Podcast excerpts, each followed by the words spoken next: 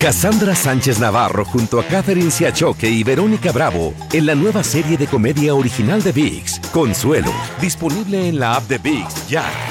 algunos les gusta hacer limpieza profunda cada sábado por la mañana. Yo prefiero hacer un poquito cada día y mantener las cosas frescas con Lysol. El limpiador desinfectante Brand New Day de Lysol limpia y elimina el 99.9% de virus y bacterias. Y puedes usarlo en superficies duras y no porosas de tu hogar con una fragancia que lleva a tus sentidos a un paraíso tropical. No solo limpies, limpia con Lysol. Hola, soy Jorge Ramos y a continuación escucharás el podcast del Noticiero Univisión. Bienvenidos, soy Ilia Calderón y estas son las historias más importantes del día. Jueves 10 de marzo y estas son las principales noticias. Fuerzas ucranianas repelieron el avance de un convoy de tanques rusos cerca de Kiev, mientras Rusia respondía con nuevos ataques a edificios civiles. Hay indignación mundial por el bombardeo a un hospital. Hoy tuvimos acceso a un campamento de entrenamiento militar de voluntarios ucranianos y extranjeros. En Rusia, a pesar de la censura, la opinión pública se divide y la policía ha arrestado ya a casi 13.000 manifestantes contra la guerra. Y en Estados Unidos la inflación subió al 7.9%, la más alta en 40 años. Todos tendremos que pagar más por la gasolina, la comida y otros artículos de primera necesidad. Este es un noticiero Univisión con Jorge Ramos, Ilia Calderón y desde Ucrania, Félix de Bedú.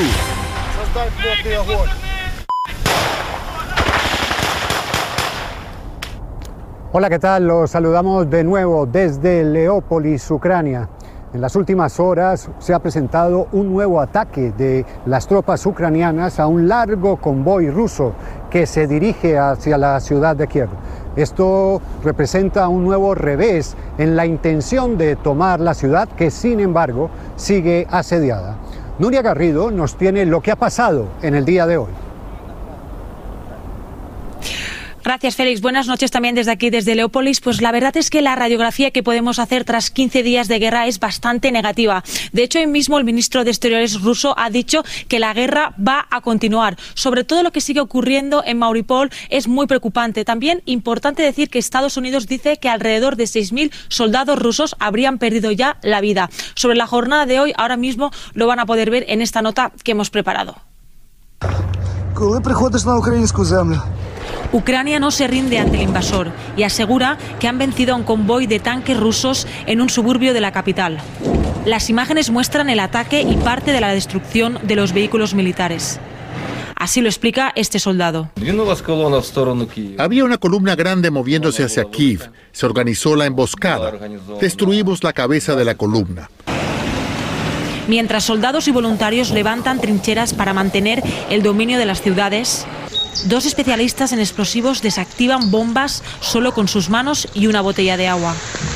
La meta es clara, evitar a toda costa más pérdidas humanas. Pero en una guerra esto resulta imposible. En la asediada ciudad de Mauripol, autoridades calculan unos 1.300 civiles muertos. La mayoría de sus cuerpos son depositados en fosas comunes como esta. Ucrania se prepara para lo peor ahora que su enemigo rechaza un acuerdo de alto al fuego de 24 horas en la primera reunión de alto nivel celebrada este jueves en Turquía. Durante el encuentro, el canciller ruso se atrevió a defender el bombardeo al hospital materno infantil en la ciudad de Mauripol, argumentando que escondían fuerzas militares. El mundo condena este ataque y el presidente ucraniano lo califica como un crimen de guerra. Ustedes tendrán la responsabilidad, así como todos los que dan las órdenes de bombardear a civiles. Ustedes definitivamente serán procesados por complicidad en crímenes de guerra. En las calles de Ucrania continúan los esfuerzos por sacar a civiles a través de los corredores humanitarios. Estamos hablando de unas 60.000 personas en los últimos días. Se me olvidó cuando comí por última vez. Tengo tanto miedo. Tengo que seguir caminando para escapar. Para aquellos que se quedan aquí, la preocupación aumenta ante la falta de alimentos y agua potable. Ellos esperan la ayuda del mundo, la cual se ha tardado en llegar. El presidente Zelensky también ha pedido hoy mismo soluciones reales a sus países aliados, como por ejemplo la adhesión inmediata a la Unión Europea. Esto es todo y regreso contigo, Félix. Muchas gracias, Nuria. Y ahora vamos a hablar de la visita de Kamala Harris, la vicepresidenta de los Estados Unidos a la región. Allí trata de resolver esta controversia que se ha formado por la intención de Polonia de entregarle aviones de combate a Ucrania. Pablo Monsalvo nos dice qué ha pasado con el tema.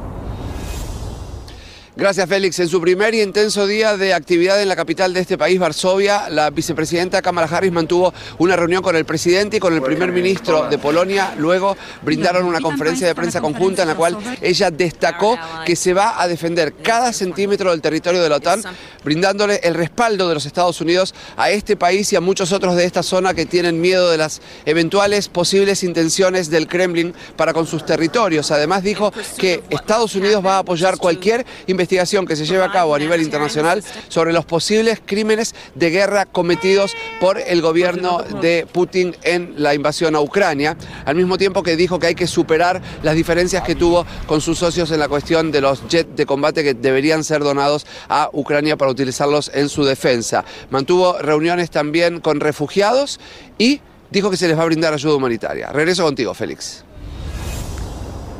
Ahora vamos a tratar de conocer cómo se ve esta guerra desde Rusia. Allí los medios de comunicación hablan de Ucrania como el país agresor y de la operación militar de Vladimir Putin como un intento de combatir a los nazis en este país. Cristian Eloy Torres nos trae esa parte de la historia.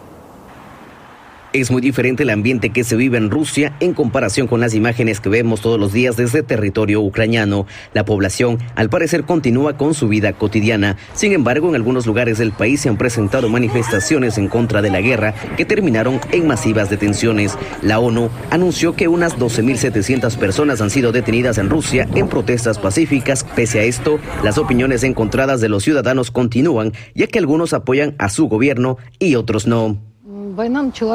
La guerra siempre es mala, pero la guerra no la empezó Rusia. La guerra empezó ocho años atrás cuando mataban a la gente inocente en el sureste de Ucrania, niños, mujeres. Es una verdadera guerra que Rusia debería terminarla. La guerra ha generado que me quede sin trabajo. Ahora tengo que pensar en qué hacer para ganar algo. Pero ¿cuál es la posible causa de estas opiniones encontradas? Los medios rusos muestran a sus ciudadanos la realidad oficialista, pues ocasionalmente los canales de televisión difunden la destrucción que generó la guerra interna en Ucrania en los últimos años. Algunos expertos aseguran que este conflicto afecta mucho a la población rusa. Era necesario empezar a hacer algo para mejorar la situación de la vida en Rusia pero lamentablemente se optó por la guerra y es un fuerte golpe para la economía rusa. Rusia además es un país que recibe una gran cantidad de migrantes trabajadores que se han visto afectados por la dificultad de enviar dinero a sus hogares, pues la devaluación del rublo hace que gasten más por la misma cantidad de dólares. El dólar ha subido y fuera bueno si esto no pasara. Sube el dólar y subirá el precio de productos y la dificultad de enviar dinero a casa. Las sanciones en contra de Rusia podrían dejar a miles de personas sin trabajo, lo que supondría un golpe duro para parte de la población de este país. En Moscú, Rusia, Cristian Eloy Torres, Univisión. La inteligencia militar de los Estados Unidos ha manifestado preocupación porque, según sus fuentes, Rusia podría estar pensando en la posibilidad de utilizar armas químicas en la guerra en Ucrania, una acusación parecida a la que hizo en su momento sobre la intervención militar Rusia en Siria. Y en este panorama se habla con insistencia cada día más de una posible acusación a Vladimir Putin por crímenes de lesa humanidad. Pedro Rojas nos habla del tema. La Casa Blanca expresó temor de que Rusia pueda usar armas químicas en la invasión armada que realiza en Ucrania. La vocera Jen Psaki hizo la advertencia el miércoles en la noche en redes sociales y hoy reiteró su mensaje. Well, they have a large uh, biological and chemical weapons program. Sabemos que tienen un amplio programa de armas químicas y biológicas. Es un patrón que conocemos y también tienen mucha capacidad, apuntó. La reacción se produjo luego de que autoridades rusas denunciaran haber encontrado en Ucrania laboratorios de fabricación de armas químicas financiados presuntamente por Estados Unidos. El gobierno de Ucrania y la Casa Blanca han desmentido esa versión. El canciller ruso acusó a los países que conforman la Organización del Tratado del Atlántico Norte, la OTAN, como fomentadores de un posible escenario nuclear. El tema nuclear en el contexto de la situación de Ucrania en los últimos años se ha agravado recientemente por los mensajes de los líderes de la OTAN, señaló Lavrov. A juicio de Roger Pardo, ex subsecretario de Defensa estadounidense, Rusia podría usar armas químicas en cualquier momento han apoyado diplomáticamente, tácticamente, logísticamente al gobierno de Assad en Siria en su uso. Siempre produce una reacción y esa reacción sería muy negativa por parte del mundo Rusia ha sido en reiteradas ocasiones acusada de usar sustancias químicas contra adversarios. En 2020, autoridades alemanas determinaron que el líder opositor ruso Alexei Navalny había sido envenenado con una sustancia química. Y es que la Casa Blanca asegura que su afirmación se basa en reportes de inteligencia que indican que Rusia tiene una alta capacidad para usar armas químicas. En Washington, Pedro Rojas, Univisión. Gracias, Ilia. Más adelante volvemos con las imágenes de un entrenamiento militar de voluntarios ucranianos y extranjeros, un ejercicio del cual fuimos testigos. Lo veremos más adelante. Muchas gracias, Félix. Vamos a pasar ahora con noticias de la economía. Nuestra capacidad adquisitiva va de mal en peor tras el aumento récord de la inflación de 7,9% en los últimos 12 meses. Es el mayor incremento inflacionario de 40 años impulsado por alzas de los precios del combustible, los alimentos y la vivienda. Los economistas advierten que la guerra en Ucrania podría hacer que la inflación aumentara aún más. Jaime García tiene los detalles. La economía nacional entró a una espiral inflacionaria no vista desde hace 40 años en los Estados Unidos. Yo voy a la tienda y gasto demasiado. Se preocupa uno que suban los productos más de lo que ya están. Hoy el nuevo reporte de índice de precios al consumidor fija en 7,9 punto por ciento el aumento del costo a los productos en comparación con lo que se pagaba hace un año. Hace 40 años eh, teníamos inflación, pero también teníamos una gran recesión, ¿ok? Lo que no está pasando ahorita es una recesión. Sigue creciendo la economía. En ningún lugar se ven más claros los aumentos que en algunas gasolineras de Los Ángeles donde los precios ya asoman casi 7 dólares por galón del combustible. Aumenta la gasolina y suben todo lo demás. Para el dueño de este restaurante de comida oaxaqueña, los costos nunca se habían incrementado con tanta rapidez. Pues como nosotros traemos mucho producto de Oaxaca, exactamente, pues sí se nota, por ejemplo, el, transporte, de traer las cosas de, de Tijuana para acá. Pero la peor noticia es que este alto nivel inflacionario, el peor en los últimos 40 años, aún no toma en consideración el impacto económico que está causando la actual crisis en Ucrania. Yo creo que la gente va a reconocer que en un momento de guerra va a haber este tipo de shocks y, mucha gente va a decir, bueno, si es un dólar más de gas en comparación a parar una invasión de un loco, pues no está muy caro eh, y hay que parar la guerra. En Los Ángeles, Jaime García, Univisión. La Oficina Nacional del Censo reconoció que no había contado a casi 19 millones de personas durante el censo poblacional del 2020 y las minorías les fue peor. Quedó por fuera el 5,6% de los nativos americanos, por ciento de los latinos, el 3,3% de los afroamericanos.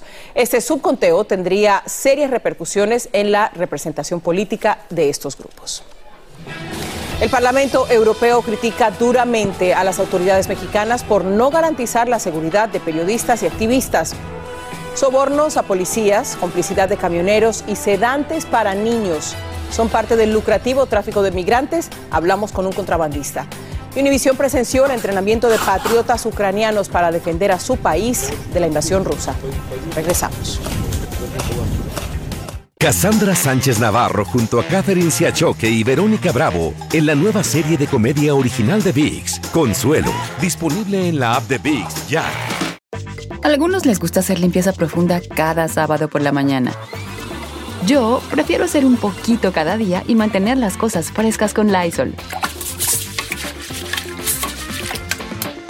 El limpiador de inodoros de Lysol ofrece una limpieza 2 en 1 al desinfectar el inodoro y el cepillo y eliminar el 99.9% de virus y bacterias. No solo limpies, limpia con Lysol. Estás escuchando el podcast del noticiero Univisión. En México, el tráfico de personas se ha convertido en un verdadero negocio que genera millones de dólares todos los meses. Uno de los medios más utilizados son los camiones, donde viajan hacinados y en condiciones infrahumanas. En esta cuarta parte de su serie desde Tapachula, Pedro Ultreras habla con un coyote que le dio detalles sobre cómo operan. Dicen que la nueva bestia para migrantes son los trailers de carga mexicanos. Así nos lo confirmó un coyote en la frontera de Tapachula, Chiapas. Lo que se hace es juntar a la gente en una casa de seguridad o en una bodega para poder tener un grupo bastante considerable, poderlo subir en un camión. Hay muchas casas de seguridad en Tapachula. De hecho, sí. Conozco alrededor de ocho. En las que yo trabajo son dos. Que ahorita tenemos alrededor de 450 personas ahí. El también llamado pollero, entre cigarrillo y cigarrillo, nos habló en detalle del negocio en el que lleva más de una década, con la condición de proteger su identidad. ¿Cómo llegan los trailers hasta el norte con tanta gente sin ser detectados?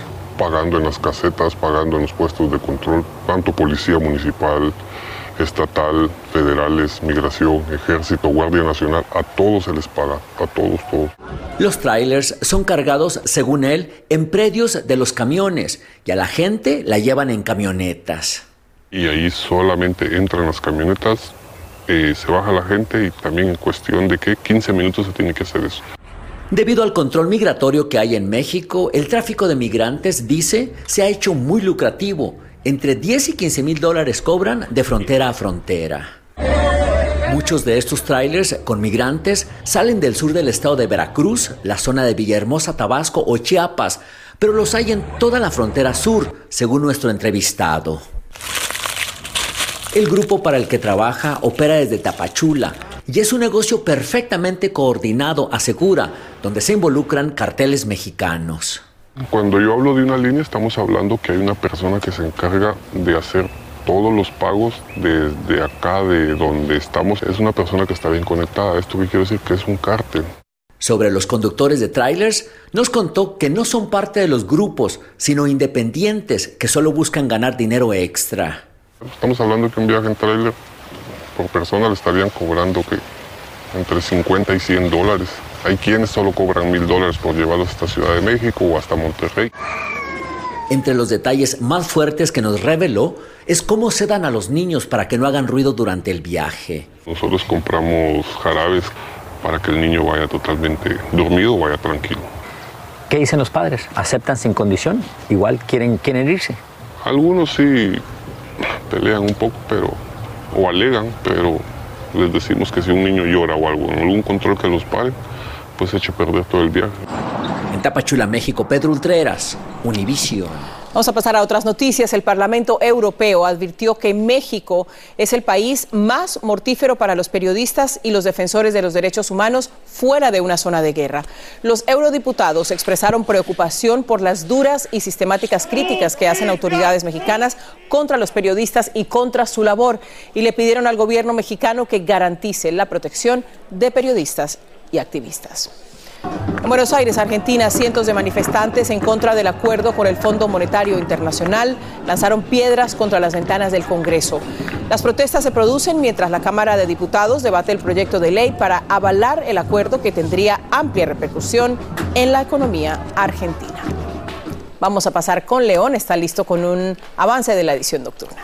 Gracias, Ilia. Esta noche, amigos, un ataque ruso preocupa de verdad en la planta nuclear de Chernóbil, dejándola sin electricidad durante varias horas. Hablamos con un experto que nos dice qué consecuencias podría tener el dejar una planta nuclear sin electricidad. Y una tragedia en la frontera, una mujer y su pequeño hijo mueren arrastrados por la corriente mientras trataban de cruzar el río Bravo. Todos los detalles de eso y más esta noche en edición nocturna. Qué historia desgarradora. La verdad es que sí, ya verán los detalles. Gracias, Leo. Nos vemos esta noche. Sigue este podcast en las redes sociales de Univision Noticias y déjanos tus comentarios. Vamos a regresar a Leópolis, Ucrania, con Félix de Bedud y más información sobre lo que pasa en un país que se resiste a un ataque injustificado. Félix. Hola, ¿qué tal? Cuando estamos entrando a la tercera semana de la invasión a Ucrania, la mayoría de los expertos militares en el mundo coinciden en decir que Vladimir Putin subestimó la capacidad de resistencia de las tropas ucranianas y de, y de sus habitantes y que por eso hasta el momento no se ha tomado ninguna de las grandes ciudades del país como era su pretensión. Y una parte importante de esa labor la cumplen las que se llaman brigadas de defensa territorial, que son estructuras de voluntarios ucranianos y extranjeros. Hoy tuvimos acceso privilegiado a uno de esos centros de entrenamiento militar. Para las brigadas de defensa territorial, el día comienza con unos cuantos pasos al entrar en la oficina. Estas estructuras regionales de defensa se extienden por todo el país. Iván Siprinsky, abogado, es el líder de la zona en Leópolis y junto a él Igor Koval, otro ucraniano que vive hace 30 años en Cleveland y tiene una empresa de reparación de techos. Volvió a su tierra para la guerra. Putin made a very fatal mistake. He thought he's going to be fighting Ukrainian government and all people will support that. But uh, he's fighting Ukrainian people. This guy is a complete psycho. We will prevail at the end. I have no doubt, 100% we're going to prevail, but it's going to be, could be a very long war. El día continúa con un recorrido por las barricadas de control en la entrada de la ciudad. Montadas y vigiladas por los vecinos, son línea de defensa para tratar de frenar el ingreso de las tropas rusas. Estas son las trincheras que se utilizan para cuando hay de pronto un ataque aéreo, puedan recorrer todos estos lugares que les estamos mostrando. Vamos a internarnos un poco en lo que son estas trincheras a lo largo. Estos puestos de control tienen el propósito de, en principio, evitar que las tropas eh, invasoras, las tropas rusas, avancen rápido. Hay personas que critican que se ponga a gente del común en sitio como este. Dicen que no tienen la suficiente preparación militar. Ну, дивіться, ці звичайні люди, вони хтось частина вже долучається в ЗСУ, хтось частина в добровольче утворення при територіальних. ¿Cuál es el mayor miedo de ustedes? Е, Дивіться, в людей страху нема взагалі. Я ще не додав, що е, тут проходять постійно вишколи, ті, хто виходять, тому та нема ніякого. ¿Qué piensan ustedes cuando oyen que Putin dice que, que ustedes son nazis? Е, Перекинути на інших, щоб не помічали, що насправді він є нацистом. Luego de recorrer varias de las barricadas y de tomar un camino rural, llegamos al campo de entrenamiento militar. Estamos en este momento en un centro de entrenamiento de voluntarios en ejercicios militares. Aquí hay profesores, conductores, ingenieros. Esto es lo que está y es la manera como se están preparando para la guerra. En estos simulacros participan diariamente miles de voluntarios ucranianos y extranjeros. Estos últimos serían más de 20.000 de cerca de 52 países, incluidos países latinoamericanos. Al final del ejercicio hablamos con un voluntario y su instructor. ¿Por qué se presentó como voluntario para ir a la guerra? Ну, це обов'язок, я думаю, кожного громадянина України Захищати свою країну, не тікати, не бути біженцем. Всі, хто здорові, хлопці, всі, хто в силі, мають стати на захист свого своєї держави і своїх дітей, своїх жінок, тому що багато дітей і жінок лишилися Hay que decir claro que en ese lugar estuvimos buscando a los extranjeros que, que estaban en entrenamiento ahí. Sabemos con certeza que había un italiano que no quiso hablar con nosotros, pero se dice que son muchos más de diferentes países los que están en esos centros por toda Ucrania. Ilia, vuelvo contigo. Muchas gracias, Félix. Y los queremos dejar con una emotiva muestra de solidaridad hacia Ucrania. 1.500 activistas formaron el signo de la paz en la Plaza de los Héroes en Unida. Cassandra Sánchez Navarro junto a Catherine Siachoque y Verónica Bravo en la nueva serie de comedia original de VIX, Consuelo, disponible en la app de VIX ya. A algunos les gusta hacer limpieza profunda cada sábado por la mañana. Yo prefiero hacer un poquito cada día y mantener las cosas frescas con Lysol. El limpiador de inodoros de Lysol ofrece una limpieza 2 en 1 al desinfectar el inodoro y el cepillo y eliminar el 99.9% de virus y bacterias. No solo limpies, limpia con Lysol.